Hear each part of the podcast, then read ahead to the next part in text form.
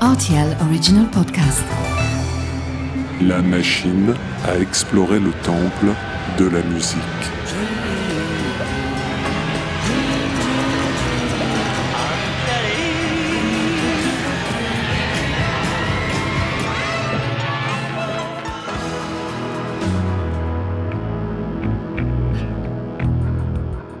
Les titres phares des artistes méconnus, les titres méconnus des artistes phares. Si certains artistes se démènent pour être connus, d'autres donnent l'impression de tout faire pour vivre caché. C'est à l'un de ceux-là que va s'intéresser ma machine à explorer le temple de la musique dans cet épisode.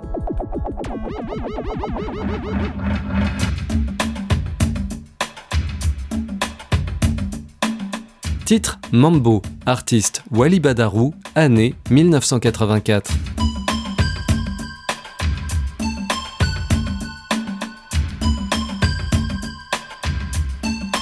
Ceux qui ont suivi l'actualité musicale dans les années 90 reconnaîtront sûrement ce thème instrumental, samplé une dizaine d'années après sa sortie par le groupe Massive Attack.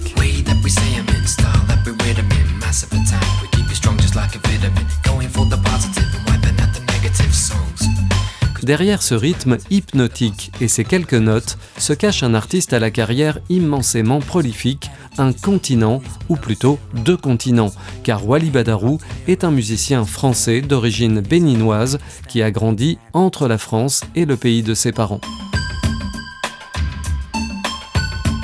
ce passionné d'aviation et d'espace n'était pas assez bon en maths à l'école pour devenir pilote. C'est dans les studios d'enregistrement qu'il va trouver le cockpit de l'avion qu'il ne pilotera jamais. À la fin des années 70, le jeune musicien s'intéresse au synthétiseur et acquiert rapidement une maîtrise de ses équipements nouveaux. Après avoir été repéré sur la scène parisienne, Wally Badarou participe à des sessions d'enregistrement, notamment celle d'un artiste britannique sobrement dénommé M, rien à voir avec Mathieu Chédid. Le titre Pop Music devient numéro 1 en Angleterre et aux États-Unis.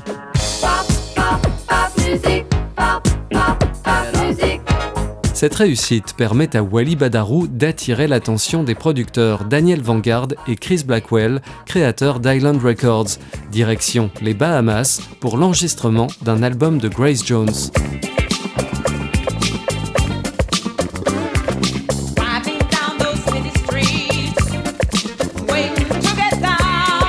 Il passera plusieurs années au Compass Point Studio à Nassau.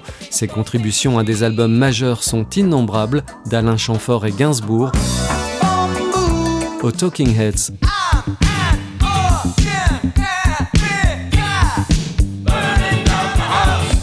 Wally Badarou devient un spécialiste du clavier, l'une des premières machines musicales utilisant l'informatique. Ce musicien extrêmement courtisé est par ailleurs à l'origine de la formation du groupe Level 42, qui est parvenu à combiner habilement le jazz et la pop.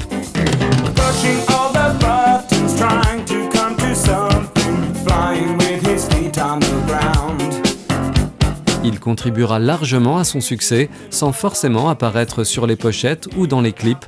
Wally Badarou fuit la scène et les tournées.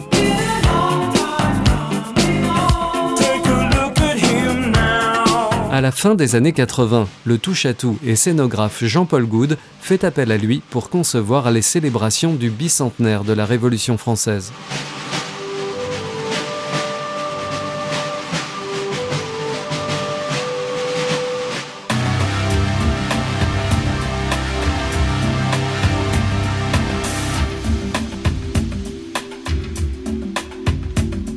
Mambo figure sur Echoes, troisième album solo de Wally Badarou paru en 1984, une des rares productions où l'artiste met sa créativité au service de sa propre musique, lui qui a tant servi les autres.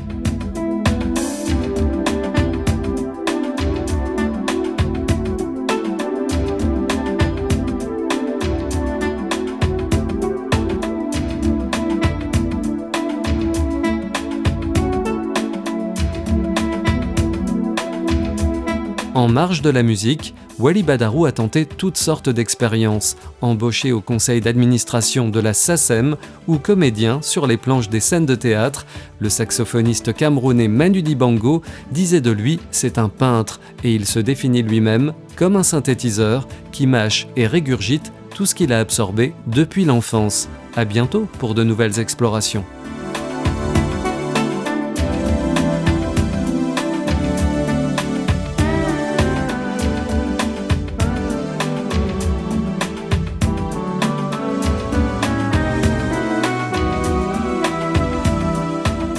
RTL Original Podcast.